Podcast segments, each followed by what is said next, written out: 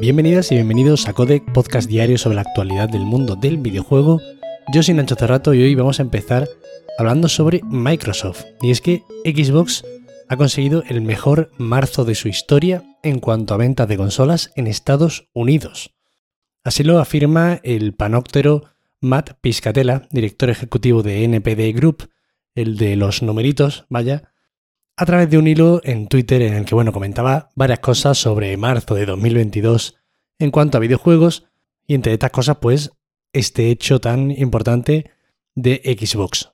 Lo que está claro aquí es que no hay dudas, lo que siempre hablamos, de que estamos ante un momento de expansión general e imparable de esta industria porque, joder, a pesar de los problemas de escasez de semiconductores, cosa que es algo inherente a esta generación y único por ahora a esta generación, pues estamos hablando aquí de que en 17 meses, desde que se puso a la venta la nueva generación de Xbox, la Xbox Series, se habrían vendido 4,49 millones más de Xbox Series que las Xbox 360 que se vendieron en su momento, en los primeros 17 meses de 360. Estamos hablando aquí de la consola más exitosa de toda la historia de Microsoft dedicada a los videojuegos, a la industria del videojuego, y de una consola que fue un rotundo éxito. O sea, es que Xbox 360 se vendieron como churros.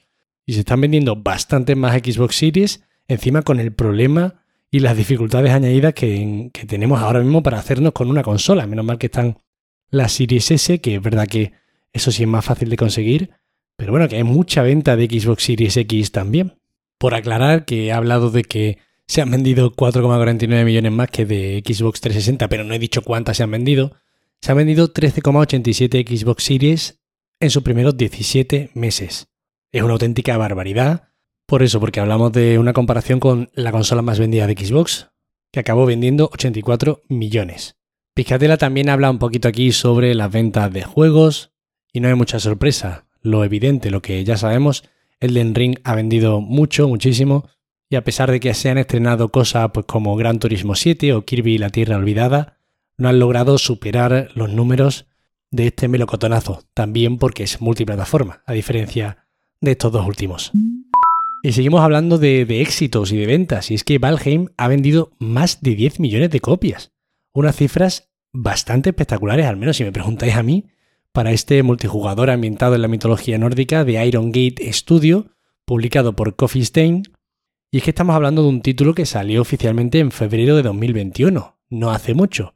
Aunque es cierto que hay que puntualizar que anteriormente de ser lanzado ya era bastante jugado como Early Access.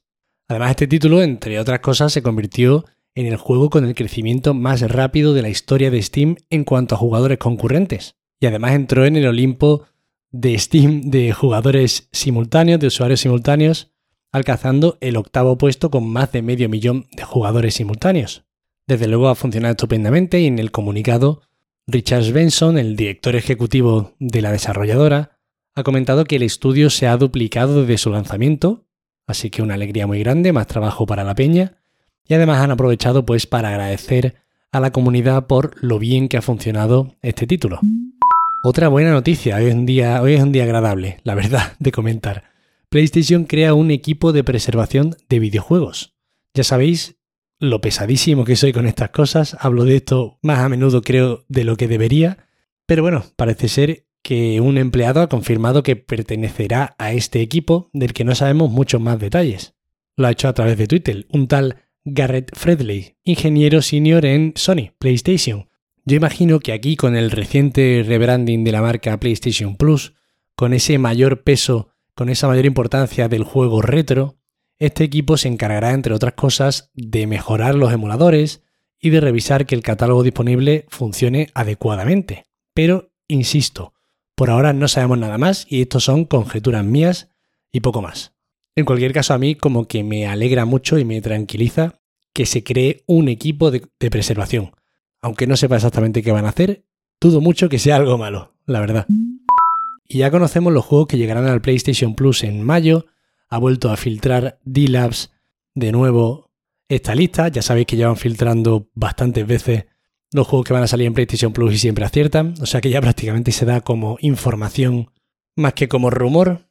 Y entre ellos, lo curioso aquí es que estaría el FIFA 22, cosa que creo que es bastante interesante porque es la primera vez, si no me falla la memoria, que aparece un FIFA en el PlayStation Plus desde que existe, que lleva ya 12 años funcionando.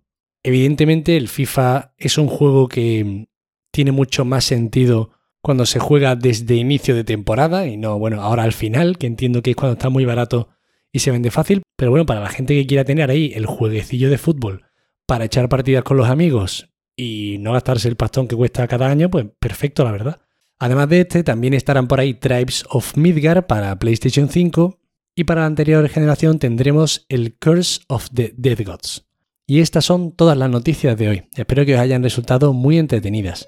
Ya sabéis que para cualquier queja, sugerencia o comentario me tenéis en arroba Nacho Cerrato en Twitter.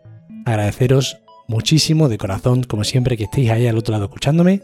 Muchas gracias. Agradecimientos especiales a los que se toman el tiempo de dejarme una reseñilla en Apple Podcast, en Spotify o donde sea, o recomendar algún capítulo. Gracias de corazón y nos vemos mañana como siempre. Hasta luego.